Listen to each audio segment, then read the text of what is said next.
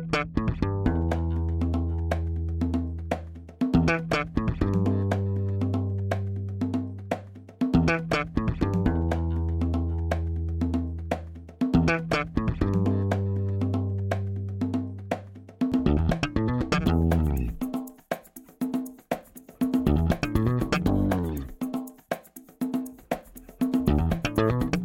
Este é o Tapa da Mão Invisível, podcast destinado àqueles que querem ouvir ideias que abalam sociedades e que não são ditas na mídia tradicional. Bem-vindo, Paulo Fux. Tudo certo, Júlio? Tudo maravilha? Como está a nossa Havana do Sul? Porto Alegre. Havana do Sul está em obras. A pré-campanha começou do nosso prefeito. Ele está fazendo obra nas duas principais avenidas que são paralelas a Ipiranga e a Protásio ao mesmo tempo para garantir que ninguém chegue no centro de Porto Alegre, eu incluso. Então, tá, e o viaduto da Copa que ele foi entregue ou não? Faz tempo que eu não vou. Qual o, deles? O viaduto da Copa da frente do Ah, não. Da frente do aeroporto, aquele da frente ah, do lançador. Não, aquele... o nosso convidado de hoje pode falar um pouco sobre isso, mas não, não é. Isso é uma pegadinha. Bem-vindo, tá, tá Ricardo Obrigado, Júlio. Obrigado, Paulo. O pessoal que está ouvindo, prazer estar tá aqui. O melhor nome de programa de toda a internet é o Tapa da Mão a gente que agradece, mas não foi a gente que nomeou, foi um amigo comum nosso que falando sobre, enfim, episódios de imigrantes legais, para quem não conhece, ouça o primeiro Conexão Boston, tem a história lá episódio sobre... Dois. O episódio 2, explicamos o nome do podcast. Júlio, vocês deixa... Deve uma deixa... grana. É. Uma grana pro cara em royalties já. Né? Se é que vocês acreditam em propriedade O azar dele é que a gente não acredita em propriedade intelectual. o problema é Mas acreditar ou não acreditar, pouco importa, o juiz vai acreditar, né?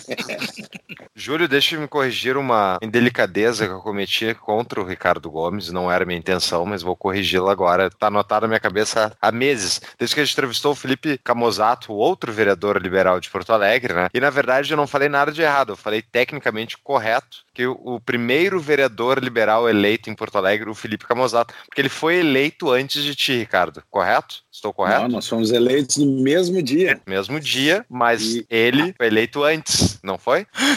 A questão ah, tempo. É, na, na, apuração ali. Na apuração. Ele... Tá certo. Mas de Pode qualquer ser. jeito, com delicadeza, eu quero corrigir aqui. Temos dois vereadores liberais em Porto Alegre, e um deles, obviamente, é o Ricardo Gomes, histórico liberal, liberal há muitos anos aí, ex-presidente do IEE. E hoje, já falou o currículo dele? Fala um pouquinho do Não, currículo dele. Não, vou falar. Vamos apresentar Ricardo Gomes, é presidente da Relial, Rede Liberdade da América Latina, é vereador em Porto Alegre, foi presidente do IEE, Instituto de Estudos Empresariais, e é advogado trabalhista. Com esse currículo aqui, a gente poderia falar sobre N assuntos. N seus trabalhos, vamos falar do seu trabalho. Nós já chamamos a Gabi Bratz para falar sobre trabalhista, mas a gente pode marcar um futuramente aí para pegar, porque é um assunto que não termina nunca, né? Eu acho que nem vocês entendem o que, que acontece dentro desse arcabouço jurídico que existe no Brasil, então. Lamentavelmente não termina nunca. Mas tem boas novidades aí. O Brasil conseguiu agora, em 2019, copiar um programa que o Asnar fez na Espanha em 2002. Então o Brasil está oh, andando, sim. Então, tá andando. Já, já caiu para 17 anos o nosso atraso.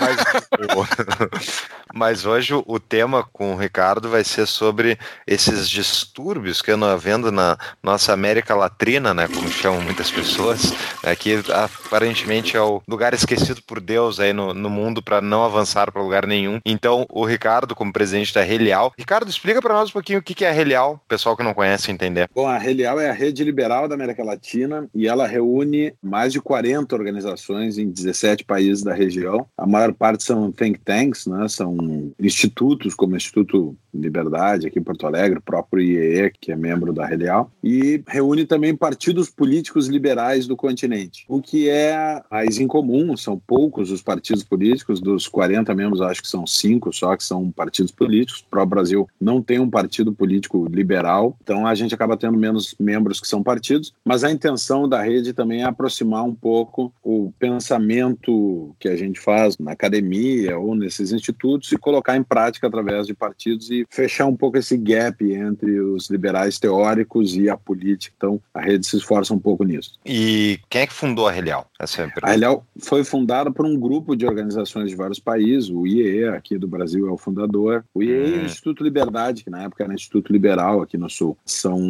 fundadores, mas uh, o Instituto Fundação Libertar da Argentina, o Cedice Libertar da Venezuela, então uma série de grupos que se formou, se reuniram com o apoio da Fundação Friedrich Naumann, que é a fundação do Partido Liberal Alemão, que faz um trabalho sempre de, de apoio em outros países. Então, a Naumann patrocinou, bancou e apoiou a ideia de fazer uma rede. Surgiu com uma espécie de um contra-foro de São Paulo, assim. É, hum. obviamente que o Foro de São Paulo tem muitos partidos políticos, eles têm muito dinheiro, nós temos pouco, e eles tiveram muitos presidentes da República, nós temos poucos. Você está dizendo que existe, então, o Foro de São Paulo?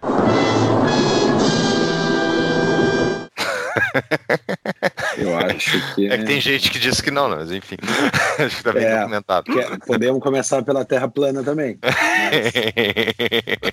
eu gostaria de ter algumas coisas como assumidas, assim. Uh, Primeira tá. que for de São Paulo existe. Uh, tá, mas, Ricardo, sobre a tua história, porque já me falou uma vez, o teu descobrimento do liberalismo eu achei bem interessante, então se puder contar para nossa audiência aí, como é que foi? Sou filho de advogados trabalhistas, né? E sempre cresci vendo a família brigar com o sindicato de empregado, né? Uma coisa bastante forte. Estou na faculdade de Direito, justamente naquele período ali em que no Rio Grande do Sul disputavam é, o governo do Estado. O Brito, que privatizou a extinta CRT, a telefônica aqui do Rio Grande do Sul, uhum. Companhia Rio Grandense de Telecomunicações, e o Olívio Dutra, que é o governador que acabou mandando a Ford embora aqui do Rio Grande do Sul, o pessoal de Camaçari, na Bahia, agradece. Um do PT e o outro na época do PMDB, mas que havia privatizado. E eu, tendo que escrever meu... Um dia eu vou num, num evento na PUC, assisto uma palestra do Jorge Gerdau, num evento que falou também o Olavo de Carvalho, e eu disse assim, pô,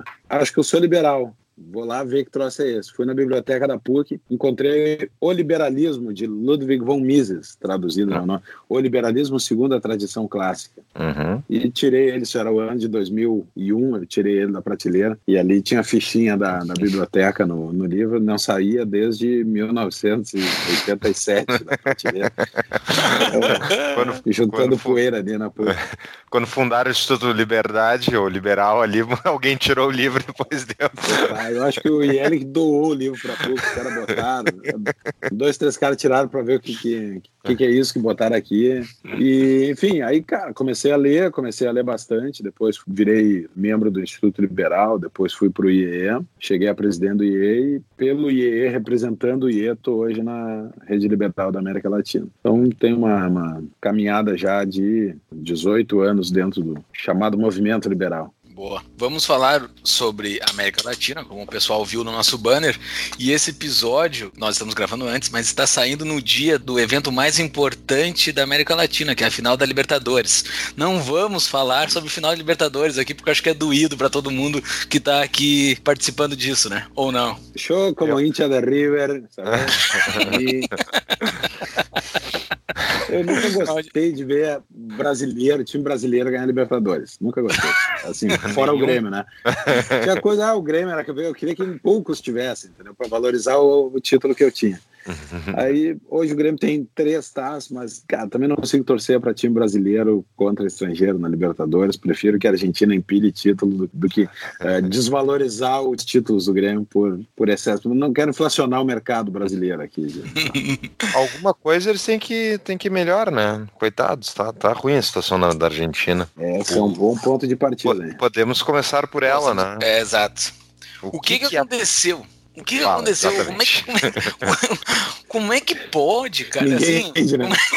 é tipo, se a Dilma entrar de vice numa chapa aqui, ninguém vai votar nessa chapa. O PT não, não vai fazer isso. O PT, assim, eles, eles são loucaços, assim, mas eles dão umas. umas, não, umas burro, né? Mas eu acho. E, e, isso eles não iriam fazer. Eles não colocariam a Dilma de vice numa chapa. Por que colocaram a Cristina de vice numa chapa? E não ganhou. ia funcionar. No, a, a Dilma não seria vice-prefeita de Sorocaba. é verdade respeito a os ouvintes Sorocaba. O que, que aconteceu? Bom, entre, entre os países que a gente está prestando atenção agora, né, basicamente Bolívia, Equador, Venezuela, obviamente, mas o Chile, com certeza, chamando muita atenção, e a Argentina, vamos falar desses basicamente. A Argentina é o caso mais comum, mais fácil de explicar. O governo uhum. Macri foi um governo horrível, um governo muito ruim. Decepcionou todo mundo que apostou no governo Macri. O, o que eu acho estranho de explicar na Argentina não é como a Cristina Kirchner voltou ao poder. Estranho é explicar como o Macri fez 40% dos votos. Isso é que é difícil. Né? Porque o Macri assumiu, primeiro, com uma expectativa de desmanchar o Estadão que eles criaram, de enfrentar a corrupção, de diminuir as despesas públicas e o endividamento, que são um problema gravíssimo na Argentina. Eles têm uma pressão cambiária imensa e não conseguiu fazer nada disso. O endividamento aumentou, os gastos públicos aumentaram, ele adotou uma política de gradualismo, de fazer as coisas devagar, para não brigar com a esquerda, etc, etc. Acabou o governo não fez nada. Então, de todos os países que a gente está olhando, assim, a Argentina é um episódio eleitoral. Agora, tem um problema grave ali, que é a questão de corrupção. Né? O governo uhum. Cristina Kirchner foi um governo Claro, não tão corrupto como o PT no Brasil, porque o é PIB é menor, eles têm menos coisa para roubar, né? Mas teve cenas assim de no governo cristiano de o pessoal escondendo dinheiro em convento, jogando bolsa de dinheiro por cima do muro do convento. É uma história que ficou famosa lá. Era só, Aerolíneas Argentinas. Ela não foi condenada por aquela morte daquele procurador? Não, ela não foi nem indiciada pela morte do procurador, porque não tinha, obviamente, ligação direta com ela. Mas aquilo ali foi uma coisa que todo mundo sabe, né? O que, que aconteceu que foi o caso, para quem não sabe? Era um procurador, um fiscal que eles chamam, Davi Nussmann, que estava investigando corrupção dentro do governo e acordou com a boca cheia de formiga. Uhum. foi suicidado. Então, um, caso que ficou notório que tinha, uh, tinha envolvimento oficial, vamos dizer assim, desgastou o governo, mas não o suficiente. Então agora mas, a Cristina volta. Mas teve alguma coisa semelhante a Lava Jato na Argentina no decorrer do mandato da Cristina para cá? Não, não de forma concentrada e com a dimensão que teve a Lava Jato aqui. Houve episódios de, de corrupção que foram descobertos, houve escândalos, vamos dizer assim. Ela, se não ganhasse a eleição e recuperasse um privilégio, não é bem um foro privilegiado, mas eles têm uma, uma imunidade, é, um tipo de imunidade também para presidente. Se ela não ganha a eleição agora como vice-presidente, é bem provável que ela acabasse julgada e presa nos próximos anos no decorrer natural das investigações. Teve muita roubalheira. Muita hum. roubalheira, é, com coisas escandalosas. Assim. Então, sobre a Argentina, eu entendo que o Macri fez uma. Ele teve aquele momento que ele segurou o livrinho de seis lições lá na, na fronteira com a Argentina, né? Todo mundo ficou animado. Ah, vai aplicar o liberalismo.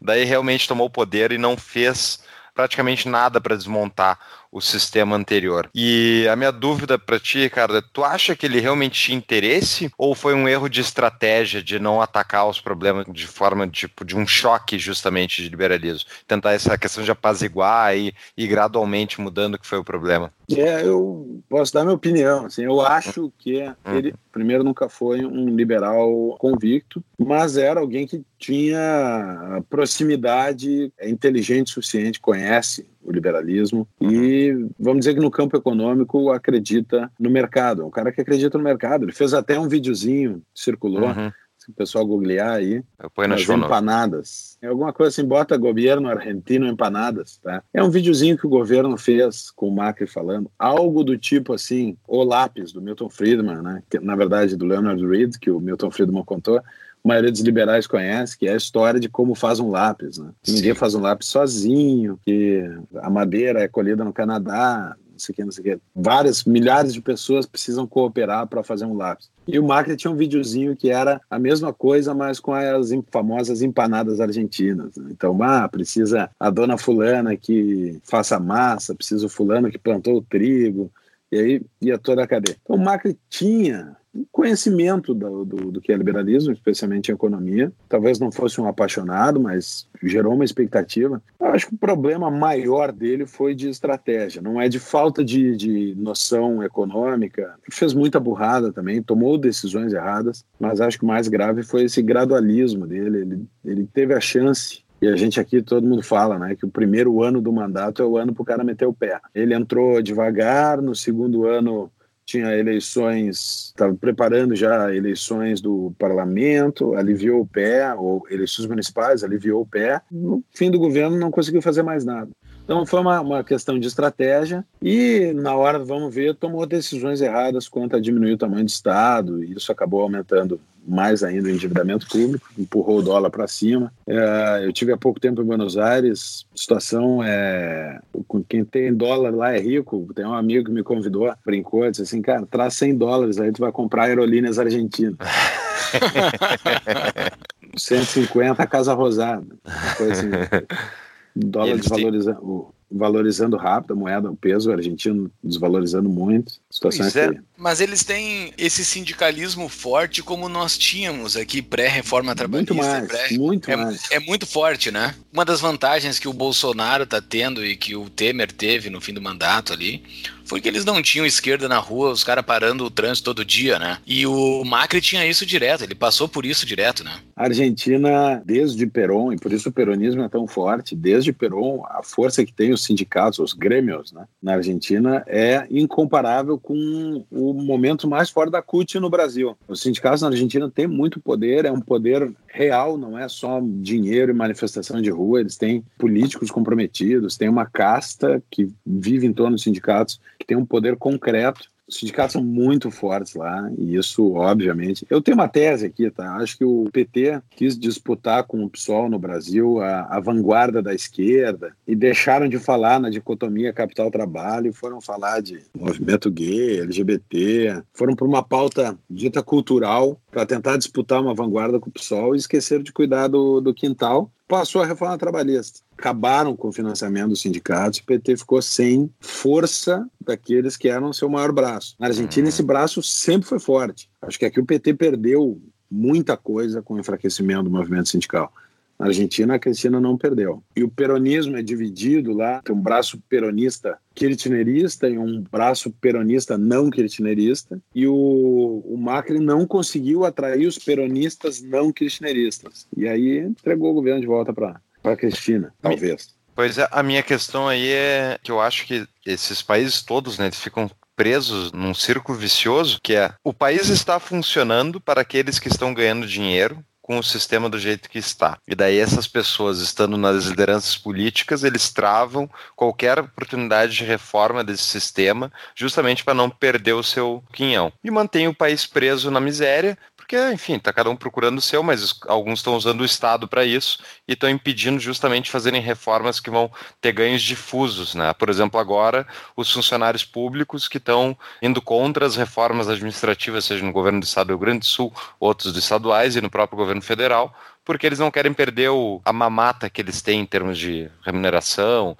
enfim, muito acima do mercado privado. Tu concorda com isso ou tem uma, é, um diagnóstico diferente? Eu Ricardo? concordo, eu colocaria uma, uma camada extra, tá? Eu acho uhum. que sim, isso acontece, mas para barrar uma política pública, por exemplo, ela andar, uhum. precisa uhum. mais do que meia dúzia. Isso não é um sistema tão controlado assim, tá? O exercício do poder é complexo tem agentes de tudo que é lado, cada um com seu interesse, é verdade, mas o governo tem muito poder, então querendo fazer andar uma, uma política, consegue fazer andar se, se conseguir reunir força suficiente para isso. É um jogo de equilíbrio, tá? Eu diria assim, se no início do governo Macri tivesse tentado e feito força para fazer um corte profundo no Estado argentino, ele teria conseguido. Tá? Hum. Mas ele quis fazer isso através de uma construção, de um diálogo, de um convencimento. E, Mas como fazer isso com esse sindicato forte? Tem como fazer isso?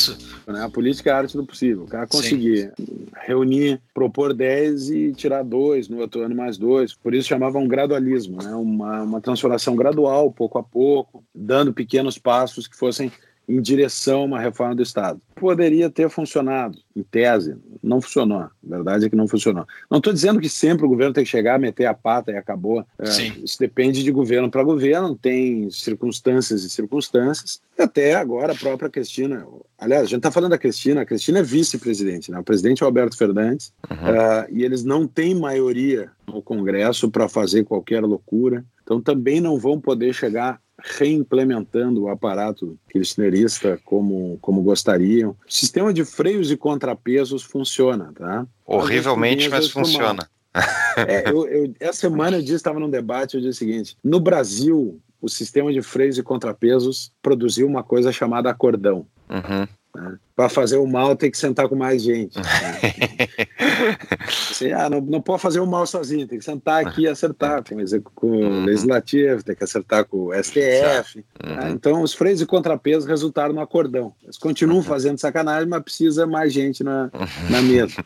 uh, mas isso é óbvio que é um exagero. E a, Será? também do, do tom de. de é, Será que é um exagero? Informalidade que a gente adota aqui. Mas a verdade é, funciona no sentido de que o governo não faz o que quer. E agora o governo do Alberto Fernandes e da Cristina Kirchner vai enfrentar o maior freio contrapeso que o governo pode enfrentar, que é o caixa vazio não tem dinheiro para fazer o que o Rafael Correa fez no Equador, para fazer o que o Evo Morales fez na Bolívia, de sair dando casa para pobre, construindo centros comerciais, distribuindo dinheiro. Não tem dinheiro para isso. Isso vai, pelo menos é a avaliação do, do Ricardo Lopes Murphy, que foi ministro da Economia na Argentina lá, isso vai frear o ímpeto populista e, e vai lá, bolivariano do novo governo. Muito bom, pelo menos uma boa notícia, que eles não têm dinheiro para fazer mais coisas horríveis. Agora, o que, que tu diz, Ricardo, dessa obsessão da esquerda, né, eu diria até global, com o Lula? Né, eu vi que quando ganhou o presidente argentino na eleição, ele mandou postar um videozinho, o Instagram, né, Lula livre, coisa, o Lula ainda estava na cadeia.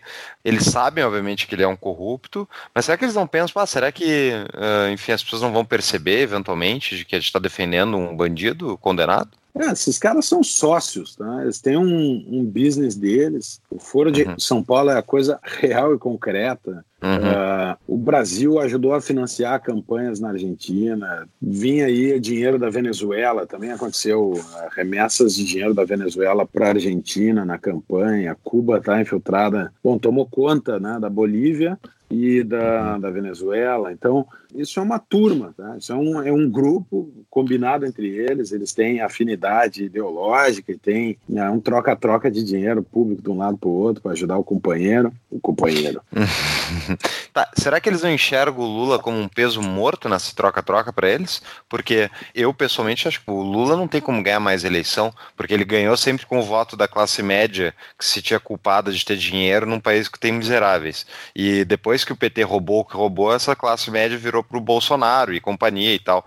Será que politicamente eles enxergam como um erro ou eles estão um pouco se lixando já que não é o país deles? Eu acho que não é nenhuma coisa nenhuma. Eu acho que eles hum. enxergam hum. a importância que o Lula tem para a esquerda no Brasil. Primeiro, o Brasil é metade da América do Sul, em território Sim. e em PIB. Ponto. É o país mais importante da América do Sul, do continente. Ponto. É fundamental a esquerda no Brasil estar no poder para os interesses da esquerda de todos os vizinhos. Uhum. Depois que o Lula foi preso, quem uniu a esquerda no Brasil? Ponto de interrogação. Uhum. Ninguém. É, sim. A Marielle depois de morta. Do ponto de vista retórico, mas do ponto de vista político, de organizar a esquerda, dar um rumo, distribuir papéis, fazer a coisa andar, a esquerda ficou sem um estrategista político. Sim, ficou sim. sem alguém capaz de dialogar através dos campos da esquerda, ficou sem alguém capaz de, com autoridade, olha o que eu vou dizer, autoridade moral, entre aspas, tá? É bem entre aspas, até porque autoridade moral com essa turma, bom, enfim. Uh, alguém que falasse, os outros baixassem as orelhas, tá? Uhum. A esquerda no Brasil se desarticulou uhum. em alto grau na ausência do Lula. A esquerda perdeu o poder no Brasil, perdeu assim big time, né? Perdeu uhum. feio e está passando um perrengue aqui. Uhum. Uh, a pior coisa que está acontecendo com a esquerda aqui é perder o acesso ao que eles mais gostam, ao que eles Dinheiro têm público. mais carinho, que é o orçamento público. Uhum. Eles e eles perderam o orçamento público e o orçamento sindical numa porrada só, assim, né? Os caras ficaram sem caixa, né? É, mas Isso... eles roubaram o suficiente para ter caixa. O PT, por exemplo, roubou Mas quanto? eles não sabem administrar, a bobeia foi tudo já, cara. Ah, deve estar todo é. mundo. Tem Dentro que ver do... isso daí, tá ok? Não sei o que tá esse dinheiro.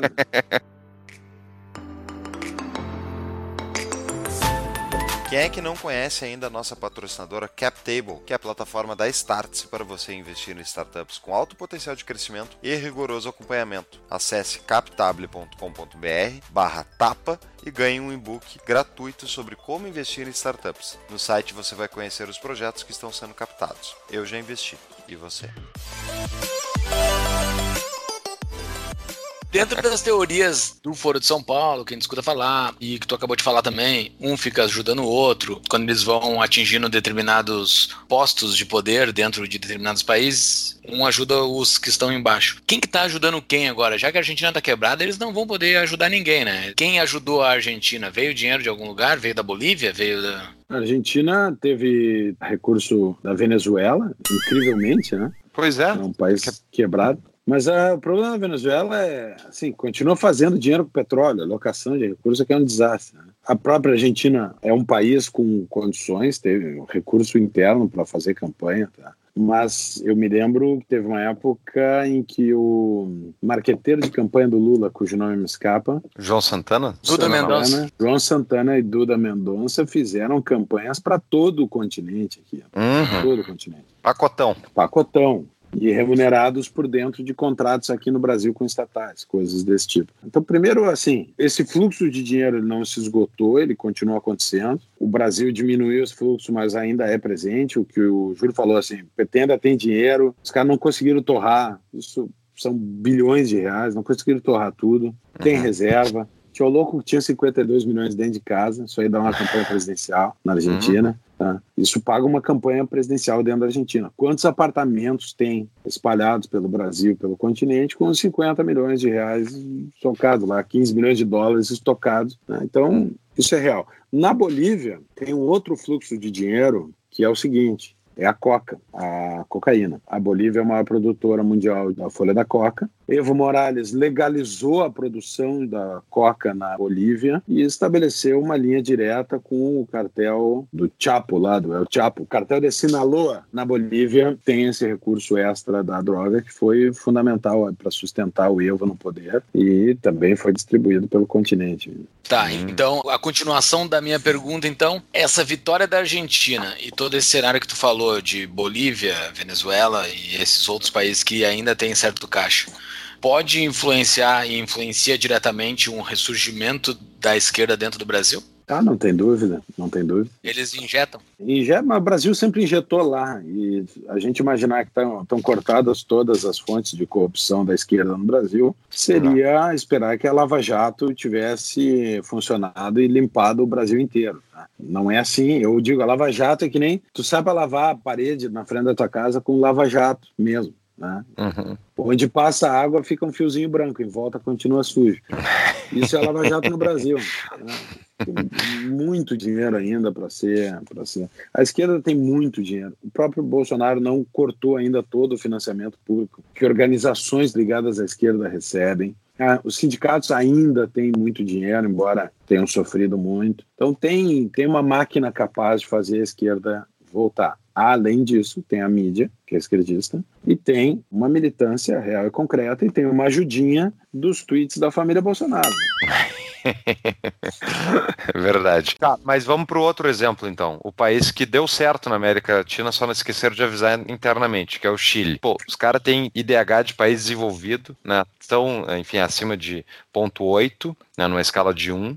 Eles estão a 30 anos né, num pleno desenvolvimento, desde foram feitas reformas liberais, e agora tem gente botando fogo na rua, enfim. Qual é a explicação para o Chile, então? É, sem dúvida nenhuma, a situação mais complexa de entender é a do Chile, tá? Primeiro, porque foi onde os ataques na rua foram mais violentos. Os caras incendiaram 28 estações de metrô, uma coisa assim. ah, Incendeiam ainda, né? É o negócio que tá acontecendo ainda, né? E segue acontecendo. O pessoal fala, ah, por causa do preço do transporte. Tá bem, os caras queimaram igrejas, saquearam supermercados. Tem redes de supermercados que perderam 20 e poucas lojas uh, incendiadas e saqueadas. Teve pessoas mortas porque desavisadamente estavam dentro das lojas de supermercado quando foram incendiadas. O que dá para dizer sobre isso? Em primeiro lugar, isso não foi espontâneo. Tá? A polícia chilena tem elementos bem claros de que isso foi organizado. Tá? Um dos elementos é a estação de metrô não é, não é feita de madeira e palha, é uma estação de concreto. Não é simples botar fogo numa uhum. estação de metrô. Os caras chegaram com equipamento e químicos para incendiar isso. Quer dizer, isso foi feito de uma hora para outra, em várias ao mesmo tempo. Tem sinais de coordenação e de uma inteligência, entre aspas, de novo, né, para produzir isso. Em outras palavras, o Chile é o flagship do liberalismo no continente. Tá? Há tempos a esquerda precisava um fato no Chile para desautorizar o discurso liberal no continente. Eu vejo uhum. isso com muita clareza. Eu conversei com um ex-deputado chileno chamado Rojo Edwards. Rojo é vermelho, né?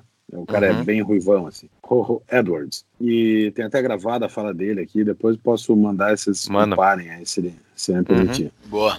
Mas, enfim, isso foi organizado. Ele fala a partir do, do, do Foro de São Paulo, do Grupo de Puebla, quer dizer, não há elementos de para provar que foi organizado de fora do Chile, mas certamente foi coordenado dentro do Chile. Tá? Foi um ataque coordenado mirando o governo. Soma-se a isso o fato de que o governo Pinheiro é um governo fraco, uh, bunda mole, vamos dizer assim. Uhum. Uh, agora mesmo, com tudo isso que está acontecendo, ele acabou aceitando uma pressão da esquerda para convocar uma constituinte, que é. pode ser um perigo, tá? Cedeu cedeu, ajoelhou. E ah, é um FHC ele... da vida, assim? Não, ele era mais é, direita, não, né? É, o primeiro governo Pinheiro foi um governo uh, bastante bom. A orientação econômica dele é bem liberal. O pessoal da Libertad e Desarrollo, que é a fundação, enfim, principal think tank chileno, é bem liberal e bom, ajudou, ajuda ainda a formular a política econômica. Ah, o Chile tem um problema, é o seguinte, o tripé macroeconômico chileno eram três coisas. Primeiro, responsabilidade fiscal. Segundo, política social para os que mais necessitam. A universidade pública chilena é para quem não pode pagar a universidade, ela não é gratuita para todo mundo. A saúde pública chilena é para quem não pode pagar. O ensino público é para quem não pode pagar. A aposentadoria é privada, então tu só aposenta quem poupa. Tem programas sociais para quem não pode poupar. Então, política social para quem precisa, não generalizar. Terceiro pé do tripé, então eu disse, equilíbrio fiscal, política pública para quem precisa e liberdade econômica. A economia bombando, o governo cuidando de quem não consegue entrar na economia e sem fazer bobagem com dinheiro público. Era isso, basicamente. Tá? A Michelle Bachelet arruinou com os três pilares. Começou a menos com a liberdade econômica, o Chile continua tendo liberdade econômica, mas a Bachelet defendeu essa, essa fantasia brasileira de que tem dinheiro para dar saúde de graça para todo mundo, educação de graça para todo mundo, moradia de graça para todo mundo, etc, etc, etc. Arrebentou com isso. E arrebentou com o equilíbrio fiscal ao fazer isso, né? disparou a, a dívida. A renda per capita no, no Chile cresceu, estourar nos últimos 20 anos, aí ela cresce uma média de 3 a 5% todo ano. Tá? Uhum. Nos últimos cinco anos cresceu 1% em média. Uhum. Média, né? Quer dizer, estacionou o padrão de vida dos chilenos, foi percebido pela sociedade. Então tem uma percepção de pobreza relativa. Pô, eu podia estar mais rico do que eu estou agora. Mas o Pinheiro assumiu há quantos anos o primeiro mandato dele? O Pinheiro, o primeiro mandato dele foi antes da Bachelet. Ele se. É, eles se revezaram. Né? Com a Bachelet. Teve a Bachelet, é. daí teve Pinheiro ou não? Foi, foi ao contrário? Foi Pinheiro, Bachelet, depois outro, Bachelet e Pinheiro. Hum, entendi. E ele assumiu esse mandato agora há quanto tempo, mais ou menos? É uns dois anos, nem isso, né? Acho que um ano, é, um ano e pouco. De qualquer maneira, então, tu acha que foi um, um gasto fiscal por parte da Bachelet antes que criou as condições para justamente esse, essa estagnação? Sozinho, isso. É, não é uma estagnação, é um crescimento menor. Tá? Estamos falando do Chile. O Chile é o país mais estável do continente, continua crescendo, cresceu menos do que uhum. a expectativa das pessoas. Também é um ataque geral aos fundamentos da, da política econômica chilena, enfraqueceu o sistema como um todo. Agora, isso não era suficiente para explicar o que aconteceu na rua. O que aconteceu na rua tem um elemento político organizado, orquestrado para explodir o Chile. Tá, e o, e o Pinheiro ele não consegue reagir a isso, ele, tipo, ele não consegue mostrar, não consegue criar uma retórica em torno disso. Mas tu já falou que ele é um bunda mole também, né? O cara, ele, ele não consegue ter uma reação de dizer, não, esses caras, criar um inimigo e ir contra um inimigo. É que a primeira reação dele foi, vamos combinar, né? Aqui era possível, os caras estavam incendiando a cidade, botou as Forças Armadas na rua. Para isso uhum. que elas existem, né? Botou as Forças Armadas na rua, as Forças Armadas apanharam. As Forças Armadas cubanas não conseguiram conter. Chilenas. Uh, perdão. As cubanas teriam contido. abre fogo e tchau. As Forças Armadas chilenas não conseguiram conter o grau de arruaça, de, de violência, de depredação nas ruas. Perderam. E ele deu um passo atrás e comprou, comeu a pauta da esquerda. Ah, vamos fazer uma nova constituinte, desfez o aumento lá do, do metrô, nem vai ter metrô, né? O metrô em Santiago Sim. acabou, pode esquecer. Mas desfez os aumentos lá do, do, de alguns preços controlados e enfim, provavelmente essa próxima constituinte chilena vai destruir o segundo pé do tripé que é a políticas públicas, serviços públicos gratuitos só para quem precisa. Tá? Então, uhum. eu estou imaginando que uma Constituição chilena que vem agora vai dizer assim: acesso universal à saúde, educação. Uhum. Uh, Parece com uma certa aposentadoria. Né? Parece a fantasiosa de 88. E assim, eu sempre ouvi falar que a esquerda lá, como tu falaste também da Argentina, a esquerda lá é bem forte também, né? Eles têm uma esquerda bastante radical e bem mobilizada, né? Ao contrário do Brasil, que teve uma, em números, uma em números. É horrível comparar isso, tá? Sim, comparar sim. número de, de, de, de homicida, de, de, ditador é inadequado, sim. mas vou fazer. A ditadura chilena, assim como a argentina, foi realmente sanguinária, realmente perseguida. Na Argentina se fala de 8 mil pessoas entre desaparecidos e, e mortos. Né? Uhum. Uma vez circulou uma versão de que era 30 mil, o cara que falou que era 30 mil desmentiu. Disse assim, ah, me perguntaram, não sabia o número, eu falei, ah, uns 30 mil. uh, e a esquerda ficou espalhando isso. Depois, em Buenos Aires, na província de Buenos Aires, passaram uma lei dizendo que nenhum funcionário público poderia se referir a outro número que não fosse 30 mil. Meu Deus. Os caras sabem Barbaridade, cara. E, Mas, e no Chile foi assim também? Foi um alto número? Foi, eu não tenho o número aqui, mas foi mas proporção foi com a população, foi altíssimo também. Eu coloco no show notes. Baixa aí pra nós, please. Episódios no, no Estádio Nacional, lá, ficar dormindo, sendo interrogado, preso no Estádio Nacional. É óbvio que isso produz uma esquerda, em reação a isso, muito mais empedernida, muito mais dura, muito mais forte, vamos lá, e também menos democrática, né? Esse sentimento de vingança. Esses caras, se tomar o poder, vão te dar um tiro na nuca pro teu burguês. Então, elementos históricos, né? Diferentes daqui. Aqui a esquerda não, não, não produziu. Olha que a esquerda teve no Brasil 16 anos no poder. Vai lá, 13. Sim a esquerda hardcore, vou chamar assim. Uhum. A esquerda que eu diria não democrática, né? PSDB é a esquerda democrática. Uhum. Os caras tiveram quase 15 anos no poder no Brasil e a gente não viu expropriação de empresas, a gente não viu uhum. distribuição de terra, assim, uma reforma agrária na base do tapa, como eles sempre pregaram para ganhar a eleição. A gente não viu uma série de coisas que poderiam ter ocorrido, porque a nossa esquerda é, foi ainda assim um pouquinho mais civilizada. Mas vamos lá, Ricardo, fazer uma semi-autocrítica.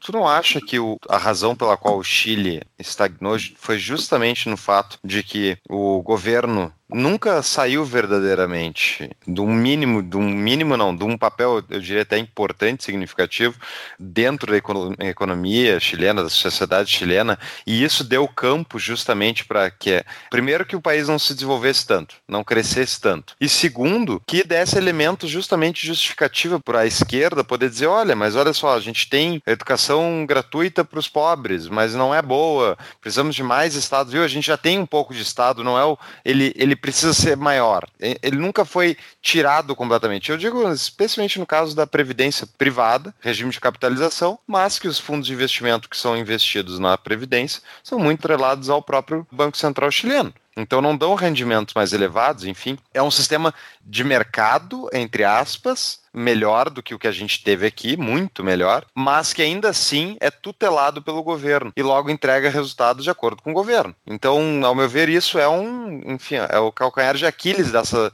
dessa presença do Estado na, na economia ainda, mesmo que reduzida, ela acaba gerando a oportunidade justamente da esquerda dizer, viu, a gente já tem um pouco e olha só, olha só como a gente pode melhorar. Eu acho que, sem dúvida, com ainda menos governo, os fundos desempenhariam melhor, os serviços públicos poderiam ser prestados de forma mais eficiente, etc. Tá? Mas não é essa a demanda política no Chile. Quer dizer, não é isso que causou politicamente essa revolta. Tá? E acho que tem um gap aqui entre a causa e a percepção das causas. Tá? Vamos lá. Eu acho que esse pessoal não mede o tamanho que o Estado tem com relação à eficiência que nós poderíamos ter se o Estado fosse menor. Não é isso. Não é, não é isso que. Esse não é o driver desses movimentos. É o seguinte: os caras querem o poder, eles vão fazer o discurso que tiver que fazer para tomar o poder. É, eles têm um patamar de Estado máximo que eles querem. Tá? Tô falando desses black blocs uhum. que rua destruir o Chile, tá?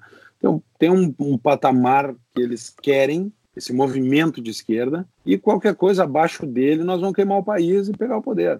Então, uhum. eu não discordo da, do teu diagnóstico, tá, de que o menos intervenção, a alocação dos fundos de pensão no Chile poderia produzir um resultado melhor, que os serviços públicos, quanto menos regulados, melhor são. Não discordo disso. Só politicamente falando, poderia ser o melhor do mundo, com o menor estado do mundo, isso já está acontecendo, talvez acontecesse antes, que esses caras não estão interessados em causa e efeito, custo-benefício, estão interessados em tomar o poder, é outro jogo. Não, tudo bem, só que eles tapearam algo, que um sentimento que existia na população, né? Tanto que mais gente foi à rua do, do que só eles. Esse é meio que nem o Brasil 2013, né? estavam lá os caras querendo debredar, mas eles, eles eram a ponta da lança de um sentimento que é, corria na sociedade, né? Enfim, concordo é, mas, contigo. Mas, Esses caras não assim querem. Como, é, assim como no Brasil em 2013, quando o pau começou a comer, muita gente pegou a mochilinha e voltou para é. casa, né? Então, obviamente, cara, eu brincava na época, em 2013, no Brasil, que cara, cada um escrevia o seu cartaz e ia pra rua, né? Uhum. Eu escrevia contra o IOF no cartão de crédito para compras no exterior. Tudo era demanda aquela hora, entendeu? Cada um, pá, uhum. meu problema é esse aqui. Claro, não era esse o meu problema, né?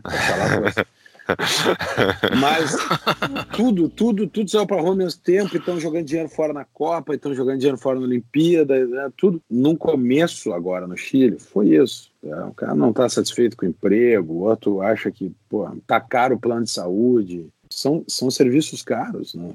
custa caro. Tá caro o plano de saúde, que não tem o transporte público, é, custa tanto, etc. O cara foi para rua pedir tudo, quando o pau começou a comer, razoável, volta para casa e fica os loucos incendiando uhum. supermercado e estação do metrô. Esses caras que estão incendiando estação no metrô não tem diálogo, né? não tem, uhum. não tem qualquer nível de desenvolvimento social para os caras não é suficiente para o cara deixar de ir lá botar fogo no mercado.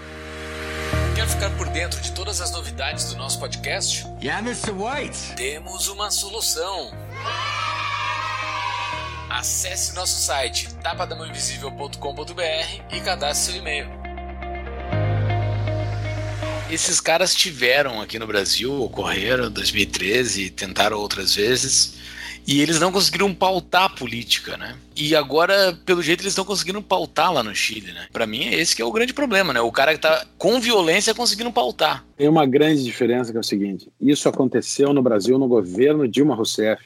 Hum, exato. governo dos amigos. Então os caras não quebraram a cidade, não botaram fogo em tudo. Ah, sempre tem uns loucos que querem, mas isso foi limitado, de novo, né? Essa é uma tese minha, de que há uma voz de comando dentro da esquerda para esses movimentos. Não botaram o Brasil abaixo porque a companheira Dilma estava no, no poder. Não botaram Agora, abaixo com o Temer porque não tinha dinheiro. Botaram abaixo com o Temer porque não tinha dinheiro, não tinha mobilização. Tava todo mundo chorando a queda da Dilma e a prisão do Lula. Agora, não tenha dúvida que logo, logo a esquerda se reestrutura e é capaz de promover algo assim no Brasil. E, obviamente, está dentro do governo Bolsonaro, para eles, é mel na chupeta para fazer isso. Essa era uma das minhas últimas perguntas, então, já que tu tocou nesse assunto, tu acha que isso pode respingar para nós aqui dentro? Acho, com certeza. Estou vendo que nosso, nós estamos caminhando para o fim aqui.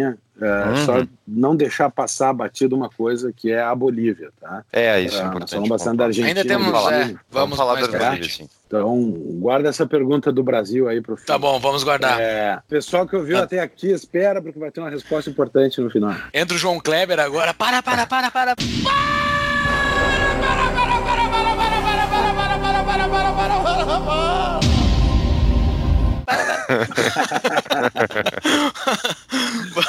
Bolívia, cara, assim, explodiu do nada isso, né? Ou foi meio. Foi meio. Cara, Bolívia, Bolívia demorou até, tá? O Evo Morales. Primeiro, o Evo Morales é um argumento racista, indianista na Bolívia, que é uma coisa complicada. O Evo Morales mudou a bandeira da Bolívia. Aliás, o Chaves mudou a bandeira da Venezuela. O Evo Morales criou uma outra bandeira para a Bolívia. Trocou o nome do país, tá? virou Estado Plurinacional da Bolívia, porque há várias nações. Quer dizer, o cara reconhece que os indígenas são uma nação independente dentro da Bolívia. Coisa. Uh, eu tive na Bolívia em 2015, se não me engano, e o, o guia turístico dizia assim: ah, aqui é o Palácio Presidencial da Bolívia, um país que foi fundado em 2004, sei lá quando. Eu fiquei olhando, tinha Não, né? Pra mim, não. Eu já vi na Bolívia antes. Eu sei que já tava aqui.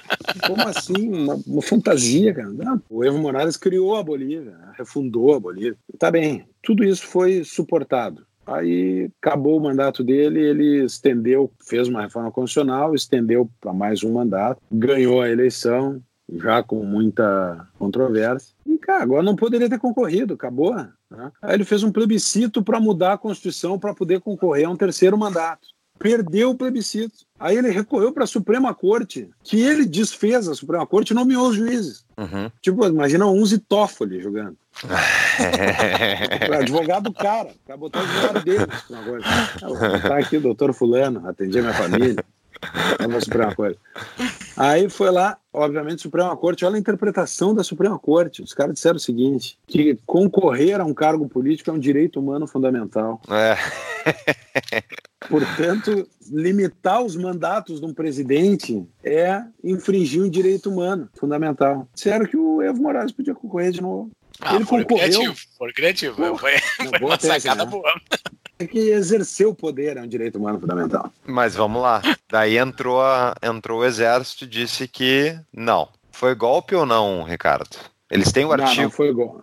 Eles têm o artigo aquele que tem na, na Constituição brasileira que muitas vezes é sugerido que tem que ser aplicado no Brasil. Artigo 142. Estava 142. Estava acampado. Eu moro aqui em Mordor, né? Tava acampado aqui perto de Brasília aqui. Os caras do 142 ficaram três meses acampados ali, os coitados. ninguém escuta eles, os coitados.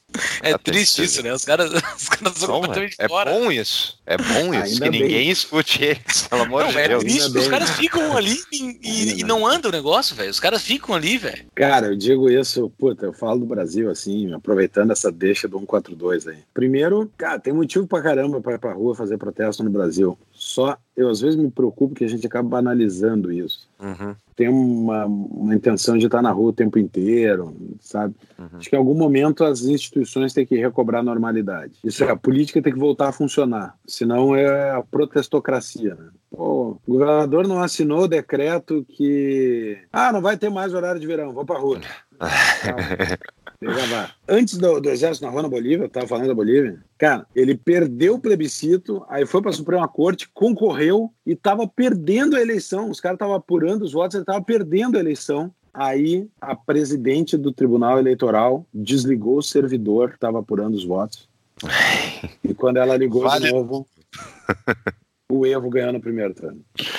Não tem como, não tem como ir contra daí, né? Todos os observadores internacionais estavam na Bolívia e disseram o seguinte: não, aqui não dá para assinar embaixo dessa eleição. A Organização dos Estados Americanos, que vai e vem, assim, um pouco de direita, um pouco de esquerda, um pouco de centro, né? Foi lá e disse assim: não, aqui não tem como. Cara, aí o povo foi pra rua às ganhas e uhum. a polícia, antes das Forças Armadas, a polícia cruzou os braços. A polícia disse pro Evo o seguinte: Olha aqui, ó, nós estamos com o povo. E perdeu a cadeia de comando, pauta... já era, né?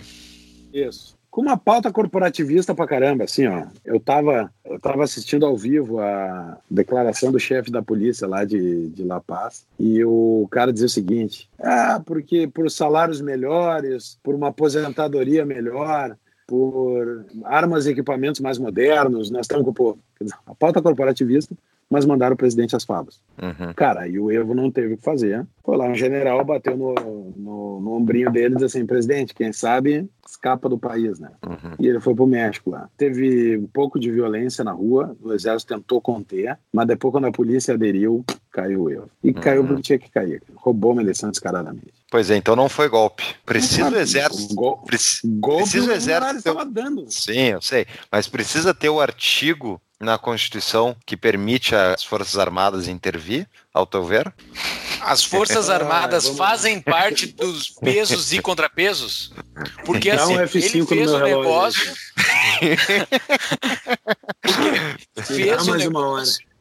A justiça eleitoral aprovou o negócio e daí os pesos e contrapesos estavam funcionando, aparentemente, não? Cara, o uso das Forças Armadas para controle interno, a GLO, a garantia da lei e ordem, é discutível, tá? Mas é o seguinte, isso é uma proteção dos freios e contrapesos, tá? É, as Forças Armadas não são freios e contrapesos, elas são um dispositivo de força para proteger a Constituição, proteger as instituições que têm freios e contrapesos. Vou dizer uma coisa sobre Forças Armadas, precisa ter ou não, só para irritar o pau. Uh, se a Colômbia não tivesse Forças Armadas, o Chaves tinha invadido a Colômbia em 2006. Ah, isso é verdade. Eu concordo contigo. É, com certeza. Basta, Mas... cara, isso é que nem bomba atômica, tá? É, é. Os dois lados tem que ter e é melhor não precisar usar. Tem para não usar, né?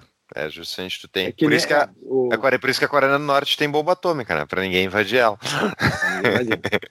o...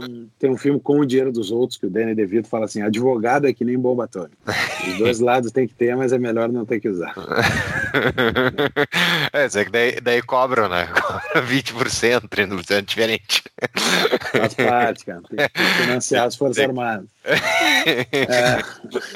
Mas tá então, qual é o último andamento que houve da Bolívia agora? É de que vai ter a uma presidente, nova... Isso, eu não, o Congresso tô... assumiu a presidência, foi reconhecida como tal. Já depois todos os embaixadores do Evo começou uma limpezinha prévia, assim, e tá para convocar eleições para fazer uma eleição livre e desimpedida, na qual deve ser eleito presidente o, o Mesa, que foi o segundo colocado, perdeu pro, pro Evo. Perdeu, né? Entre aspas. Nós temos um cavalo nesse páreo aí, tá? Que é Exato. o senador Oscar Ortiz, ah. né? que é, é liberal raiz dos nós, foi bem minoritário e agora talvez consigam uma fatia maior do eleitorado. Aliás, liberar é bom de perder eleição para danar, né?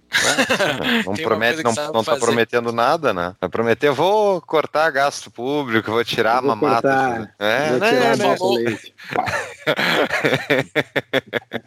tu falou mais um cavalo, um espário, eu pensei que era mais um país, né? Porque tem a Venezuela nesse rolo todo aí, que a gente não chegou a falar dela, né? Especificamente, mas a Venezuela tá num meio que embrólio, né? Vários países já reconheceram o Guaidó como presidente, mas o cara, tipo, aqui aqui deu aquele negócio que os caras invadiram a embaixada e não deixaram entrar o outro e deu uma bagunça. Quem é que é o presidente? Como é que vai resolver isso aí? Vai se chamar umas outras eleições? Cara, primeiro, geopolítica é um jogo de força, tá? Reconhecer o Guaidó, não reconhecer o Guaidó, se o cara não tá disposto a estender o braço e dar um soco na mesa, não serve pra nada. Tá? Uhum. Todo mundo reconheceu o Guaidó. Guaidó não apita nada. Guaidó uhum. na Venezuela não manda em ninguém. Não tem um funcionário público do governo venezuelano que se submeta à autoridade do Guaidó. Guaidó mandar um projeto para o Congresso, vão rir da cara dele. Guaidó só é presidente com um argumento retórico que é inútil enquanto os Estados Unidos ou algum país não disser assim, eu vou enfiar tropas lá dentro e agora o Guaidó uhum. vai ser o presidente. Não vai acontecer. Tá? Eu estava dentro do Parlamento Europeu no dia que a Rússia invadiu a Crimeia. Uma correria para um lado para o outro, dizendo, que, e aí o que, que vai acontecer? Os caras olharam e disseram, honestamente, Nada. Recém assinamos um acordo, uh, um tratado de livre comércio com a Rússia, a União Europeia e a Rússia recém assinaram um tratado de livre comércio. Não vai acontecer nada. Ninguém vai lá tirar a Rússia a tapa da Crimeia. Ainda mais uma potência nuclear. Né? Então, assim, Estados Unidos não vai intervir na Venezuela? Não vai. O Brasil vai, muito menos tem tamanho. O governo vai se sustentar até os últimos estertores. Hoje é financiado de fora, completamente tomado pela inteligência cubana. Uhum. Militares cubanos, tudo, o país entregue, entregue. É, foi parte da dinastia Castro. O que, que dá para dá dizer para os próximos tempos ali? Cara, é difícil saber o quanto o país vai aguentar viver numa miséria total. A Coreia do Norte está lá décadas, tá? A gente acha sempre que, ah, não, agora vai cair, agora vai cair. Eles têm um sistema de poder ali, também se financiam com droga, é um narco governo, Estado. tá? É um Mas, narco-estado. E não tem armas, né? A população está desarmada, não tem quem vai botar contra. Só se o cara quer do exército né? fugir com armamento. E daí teve e... alguns que fizeram e foram mortos. E o alto comando exército, é, os caras chamam cartel dos soles, tá? Porque os, os militares têm os soizinhos no ombro aqui, tá? Então, uhum. o cartel dos soles. Os, os militares venezuelanos são os chefes da, da máfia do narcotráfico. Então é uma situação muito delicada. Não vejo um, um, final rápido assim. As pessoas às vezes acham que ah, vai cair, vai cair. Pode cair a qualquer momento. De manifestação na rua não adianta mais, não tem mais o que fazer. Os caras já botaram 3 milhões de pessoas em Caracas na rua. não é manifestação. É isso, os caras passaram por cima, literalmente, gente nessas manifestações. Literalmente. É, então, é, então assim, é uma coisa é, difícil de prever o que vai acontecer. A economia continua depressão, a moeda é o dólar, Tá? Moeda em Caracas e, na Venezuela, a economia está toda dolarizada, obviamente, mercado negro para tudo e, e, de moeda também. O Bolívar Fuertes lá não serve para nada. moeda inútil. Eu tenho uma notinha de Bolívares Fuertes aqui que eu trouxe quando eu fui à Venezuela e não vale o seu peso em papel. É, pois é. E assim, e dentro da Venezuela tem a cadeia de comando do exército que é submissa ao Maduro, né? Diferente do que ocorreu na Bolívia, que a cadeia de comando falou: não, a gente vai respeitar o negócio aqui, tu fez estragada. Mas na Venezuela isso não ocorre, né? Porque todos os generais já são nomeados desde o Chaves, né? Não tem mais como ele conseguir é. fazer isso. Ali é outro jogo, não tem mais existência dentro das Forças Armadas. O que tem é um que outro que foge, né? Então, as Forças Armadas venezuelanas não vai sair dali a solução. Uma pergunta, então, aproveitando esse tema da, das Forças Armadas. Tu não acha, Ricardo, que isso foi talvez uma das grandes razões pela qual o PT perdeu o poder no Brasil? Que eles não conseguiram tomar as Forças Armadas, que nem infiltrar gente deles, que nem eles infiltraram por tudo? Porque chegou a hora ali dos protestos, eu vi reportagem disso, não sei a veracidade, de que a Dilma né, chamou os oficiais, enfim, o PT chamou os oficiais lá e, e disse: Ó, oh, tem que fazer alguma coisa. E os caras falaram: não, não vamos. Eles não conseguiram infiltrar as Forças Armadas como queriam. Quer dizer, eles têm um plano de infiltração que é de baixo para cima, tá? Uhum. Então não trocou o comando das Forças Armadas para botar gente cubana. Tá? Então não, não teve a ferramenta que os venezuelanos fizeram. Não sei se foi isso que impediu. Tem, tem diferenças importantes aqui entre o que o PT fez no Brasil e o que esses caras fizeram na, na, na Bolívia, na Venezuela. Tem diferenças bastante importantes. Né? Tem diferença até com, em relação ao que eles fizeram na, na Bolívia. Talvez o melhor exemplo fosse o Rafael Correa no Equador, também está com problema lá. Melhor comparação com o PT. Primeiro, o Lula tentou manter, um, no começo do governo, uma estratégia econômica razoável, que já é surpreendente. Tá? Uhum. Não era liberal, mas era razoável, merece. Depois, poxa, tentaram muito timidamente conter a, a, Timidamente não, era uma puta agressão à liberdade de expressão, mas tentaram com aquele troço Plano Nacional de Direitos Humanos, PNDH lá. Não passou, também não passou, não passou. Aí o negócio do desarmamento aqui, primeiro o brasileiro nunca teve muita arma. Eles fizeram um negócio, tiraram arma, dificultaram, mas também não foi uma coisa agressiva. O PT aqui escolheu uma estratégia gradualista, de hum. social-democrata, de construir a, a, revolução dentro da democracia. Eles tinham um plano de tomada do Estado, do aparelho do Estado de baixo para cima, da sociedade, o controle da sociedade de baixo para cima. E não tinha o que a Venezuela tinha, o que a, a Bolívia tinha, que era um grupo racial identificado ideologicamente do qual se apropriar. O PT não tinha um grupo majoritário do qual se apropriar. Hum. Na Venezuela, o cara, o Evo é o presidente dos índios. Puta, isso deu uma divisão lá. Santa Cruz de la Sierra, que está mais perto da fronteira com o Brasil, o Oriente, né? O Bolívia é dividido entre Oriente e Ocidente. Né? Uma divisão clara no Ocidente, povos indígenas pobres, no Oriente, mais perto da fronteira com o Brasil, Santa Cruz da La Serra, que é o motor uhum. econômico do país, etc, etc. O PT não conseguiu produzir isso, botar o mundo contra São Paulo. Não, não, o Brasil é um país muito grande, tem, eles tiveram que adotar outra estratégia. Não acho que tenha sido as Forças Armadas o, o fundamental. Muito e o Brasil tem uma classe média muito grande, organizada, uma classe empresarial, pelo menos por seu lobby, muito organizada, que conseguiu refrear os ímpetos autoritários aqui. Interessante. Boa. E aquela minha pergunta lá do meio, que já foi mais ou menos linkada aqui, né? O que que isso respinga aqui no Brasil. Brasil, né? O que que isso respinga aqui? O que que, o que que isso ocorre tudo? Porque assim, uma vez eu fui numa palestra de uns investidores e quando foi eleito o, o presidente do México, que é esquerdista, né? Foi o primeiro, é. assim, porque a América Latina virou de direita, blá, blá, blá, era aquela Laúza, e daí foi eleito o cara do México, e daí o cara falou assim: não, isso é ótimo para o Brasil, porque dentre as grandes nações que são para botar capital de risco, só sobra o Brasil, porque a Turquia tá numa porcaria lá, o México agora entrou nessa porcaria, só vai sobrar o Brasil para entrar esse dinheiro todo. Mas daí, por esse radar seria, seria ótimo, mas o dinheiro não entrou, ainda fizeram todas as reformas e o dinheiro não veio mas está pipocando outras esquerdinhas aqui na volta, né? Pode pipocar alguma coisa aqui dentro? Pode dar, ah. pode entrar alguma coisa aqui? Claro. Lembrei daquela frase do, do Churchill que diz que um apaziguador é um homem que alimenta um crocodilo esperando ser engolido por último.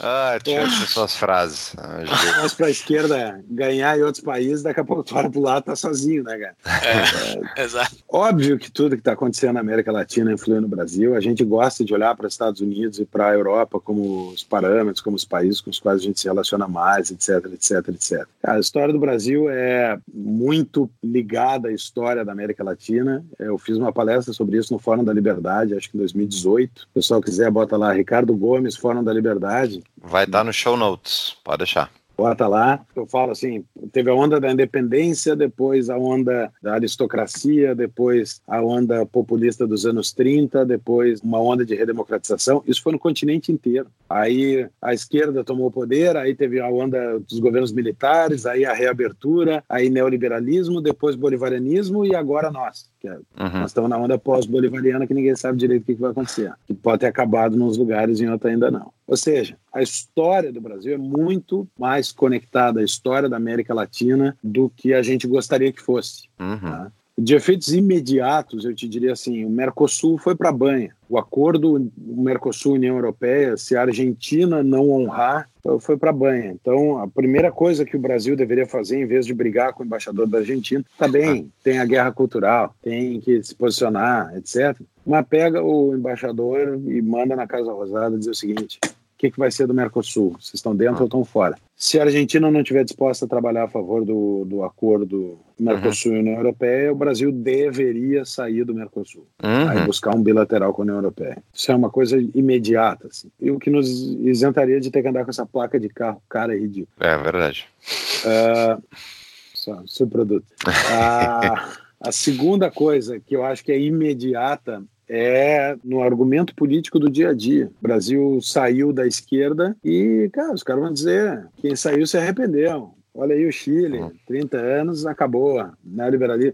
liberalismo chileno acabou. Olha, o Macri acabou com a Argentina. Então, hum. gera um argumento para a esquerda uma, importante. Uma narrativa. Uma narrativa. Uma narrativa. É mais do que uma narrativa, é um argumento, tá? Hum. Um argumento porque ele está sustentado em algo concreto, tá? O governo do Macri foi uma bosta e o Pinheiro entregou o Chile. Mas não, nenhum dos dois foram, no caso especificamente do Macri, não foi liberal, né? Então... Não foi. Aí tu vai ter que contra-argumentar, né? É. Que é uma merda, tá? Nos coloca numa posição de ter que explicar para um cara que não está afim de entender e que está jogando para conquistar uma plateia. Então tem uhum. um desafio retórico para o campo do liberalismo aqui. O que mais, assim, de curto prazo? Cara, primeiro, e, respondendo diretamente a tua pergunta, eu vejo um perigo imenso da esquerda voltar aqui, tá? Primeiro porque ela não desapareceu. Então aqui, quem votou no Lula tá vivo, tá votando. Sim. Votou no mito agora. Muitos. Eu acho. Aí é o seguinte. É, cara, tem que rezar para São Paulo Guedes todos os dias. É. Né? Porque se o governo consegue produzir um resultado econômico decente, Uhum. Nós temos uma sobrevida aí, tem um gás. Se o, se o resultado econômico não vier, tem muita gente no Brasil que vai defender o governo Bolsonaro em, em qualquer circunstância, mas é uma minoria. É. Não, é, não é 40% do eleitorado que vai dizer assim, pô, não melhorou o emprego, não melhorou a segurança, não melhorou não sei o que, até melhorou a segurança. Mas não melhorou o emprego, não melhorou o serviço de saúde. Uhum. E acho que o governo brasileiro, sob Jair Bolsonaro, vai resolver o problema do posto de saúde. Né? Uhum. Então, assim, tem que rezar para São Paulo Guedes e contar com um pouco mais de competência política do nosso campo. Tá? O que, que é o nosso campo político? Eu sou um provocador de que o movimento liberal tem que ter um espaço de debate político, tá? um âmbito de tomada de decisão política. Por quê? Quem é o nosso campo político? Essa pergunta já merece um puta debate entre liberais. Uhum. Mas quem é o nosso campo político hoje no Brasil, numa determinada circunstância, que liberalismo e conservadorismo são ideologias, são visões de mundo distintas, eu não tenho dúvida, que são contrapostas, eu não tenho dúvida. Podem se aliar neste momento, neste país, uma coisa circunstancial e específica, isso é matéria para debate. Tá? O Aznar, na Espanha, ele diz assim: tem que se unir todo mundo contra a esquerda. O que, que é o todo mundo? É o centrão, é, é, todo mundo contra a esquerda. Ele diz assim: quem estiver à direita da esquerda. tá? à direita da esquerda, cara, traz, senta junto, vamos, vamos conversar e, de certa forma, estabelecer o limite do debate dentro do campo democrático e depois vamos uh, discutir o resto. A frase Acho de Churchill, são... né? Frase de Churchill, se tiver que fazer uma menção honrosa ao diabo na Câmara dos Lords contra. se, Se Hitler invadiu o inferno, eu faço um discurso defendendo o diabo. É, exato. É. Por aí, tá?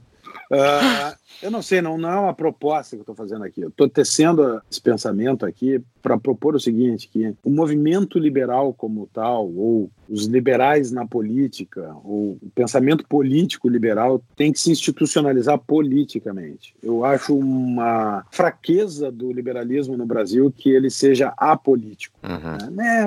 O Estado é tudo igual, tanto faz. Política sei lá, coisa para bandido. É, posto é roubo, então não vou participar da política, porque imposto é roubo, não sou ladrão. Tudo os argumentos, talvez indesmentíveis, tá? Apesar disso, se os liberais continuarem se eximindo da participação no debate político, por liberais é que o país não vai ser governado. Esse é um tema de uma bela discussão, eu concordo contigo, cara, acho que tem que ser feito. Mas eu diria que hoje em dia tem muito liberal na política, né? Tu é um exemplo, tem o próprio Partido Novo, tem outros, enfim, tem iniciativas dentro de outros partidos. Tem, tem entrado, tem muita A gente. A equipe do Guedes é um negócio absurdo, velho. A equipe é, do Guedes é coisa. O movimento liberal tá lá. Né? Exato. Então, estão dentro é. do dragão. Que bypassou a etapa política. Os caras saíram é. da iniciativa privada para dentro do ministério. Uhum. É relativamente uma sorte Uhum. o Winston Ling ter apresentado o Paulo Guedes para o Bolsonaro, tá ok? Que, que foi, foi escontado pelo Winston nesse podcast. Episódio 51. Bom número.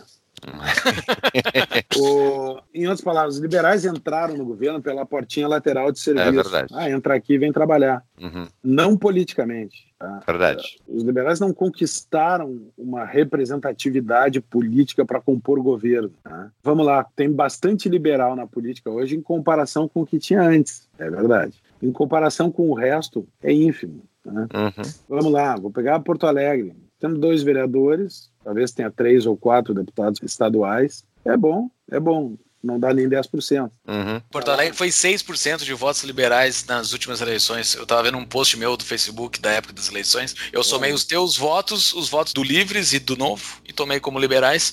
Foi 6%. Então, eu espero que nessa próxima agora dê mais de 6%. Tu teve um fenômeno chamado Marcel Van Hatten. Tu somou na estadual ou estadual e federal? Não, não. A tua. A tua. A, de vereadores. A, a de Porto Alegre, vereador. Ah, de vereador. Eu somei tu, o Livres tá, e o Novo.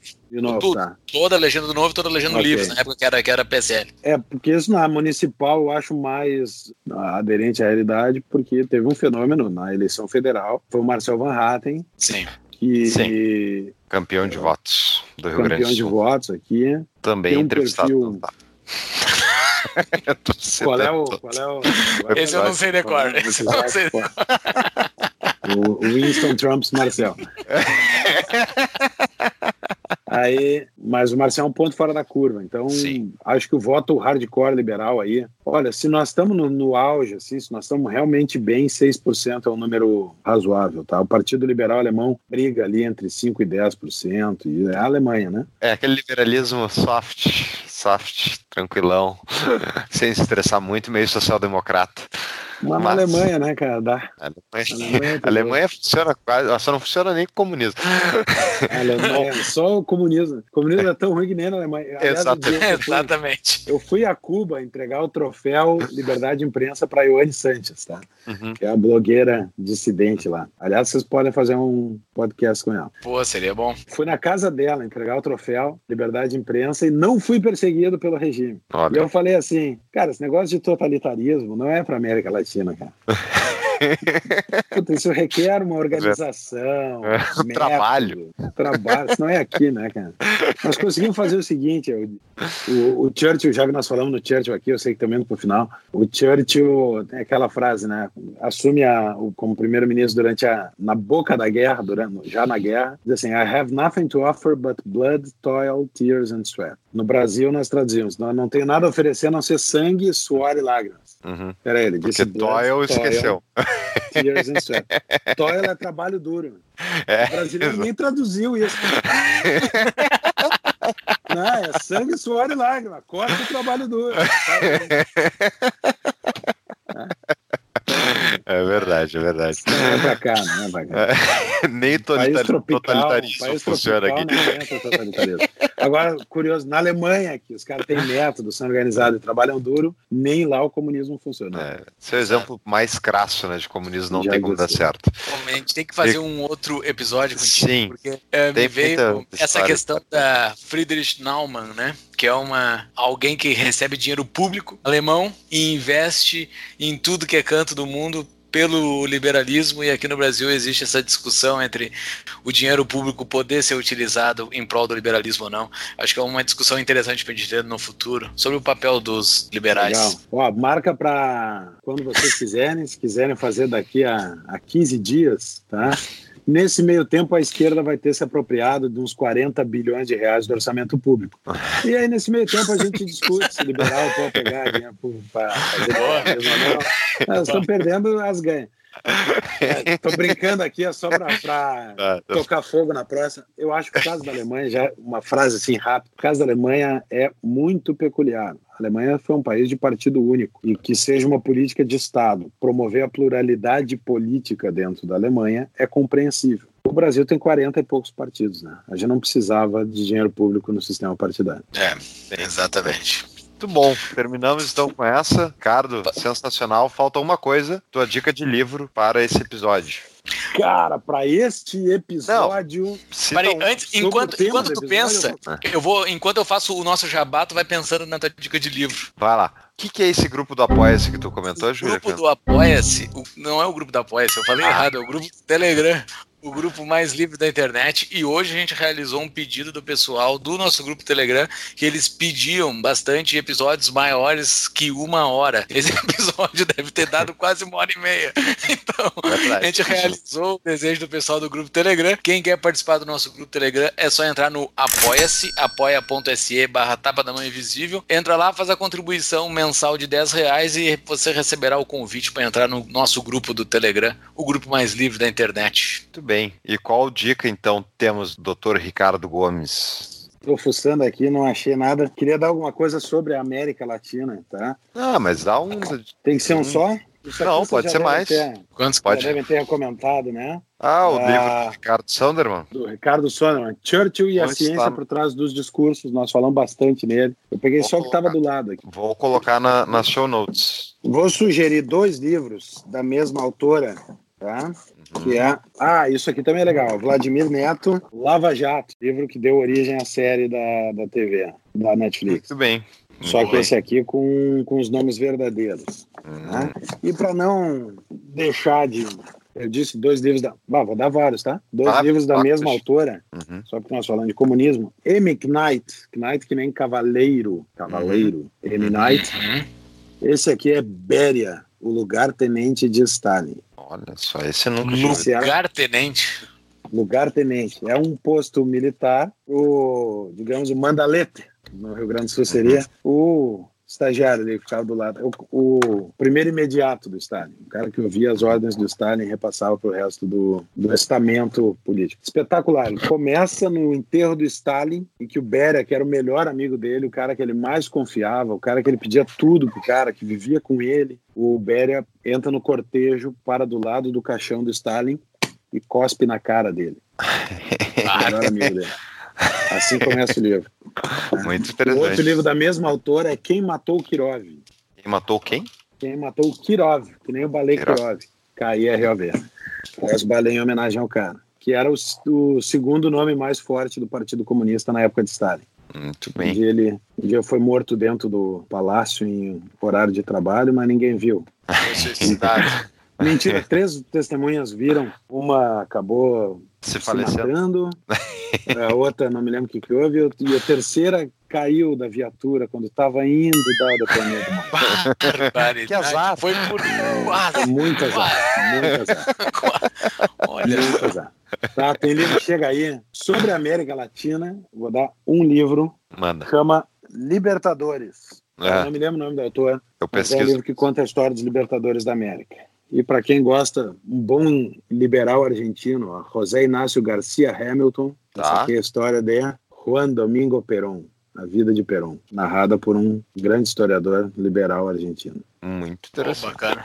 Fechou, vai estar tá tudo na show notes, com os links e com as redes sociais também do Ricardo. Ricardo, muito obrigado pelo papo adorei. Acho que eu que não estava acompanhando o dia a dia da América Latina, estava só sabendo que estava acontecendo muita coisa, foi bem elucidativo. Acho que vamos ver, vamos ver o que vem por aí. Show de bola. Antes, antes do teu recado final, Ricardo, só falar para quem está nos ouvindo, seguir nas nossas redes sociais, Instagram, Facebook, YouTube, Twitter, para ficar sabendo sobre a divulgação de novos episódios. Nos siga no Spotify, SoundCloud, iTunes, Deezer, né, todos esses aplicativos que tem podcast, estamos em todos.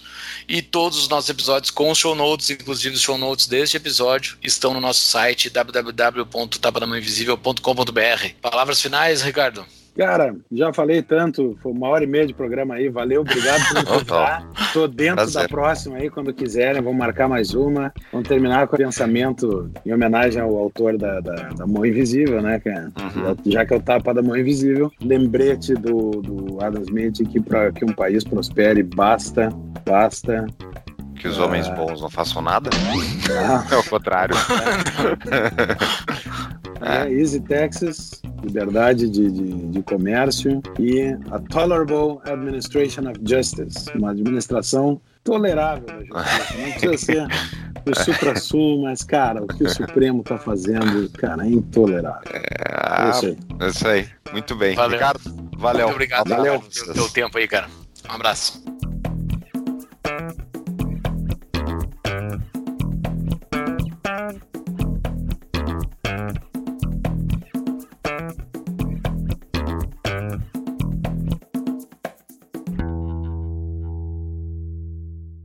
Fux? Porque a gente tem que falar do nosso grupo do Apoia-se, o que grupo que é do isso, Telegram. O grupo do Telegram, o grupo mais livre da internet, o grupo do, o grupo do Tapa, que hoje, hoje a gente realizou um pedido. Peraí, peraí, só, peraí. Ô, Ricardo, põe no mute teu microfone aí que tá. tá ah, eu tô estragando o podcast. é que eu tô do lado de uma caixa de livro, me mudei. É. Aqui, vou pegar,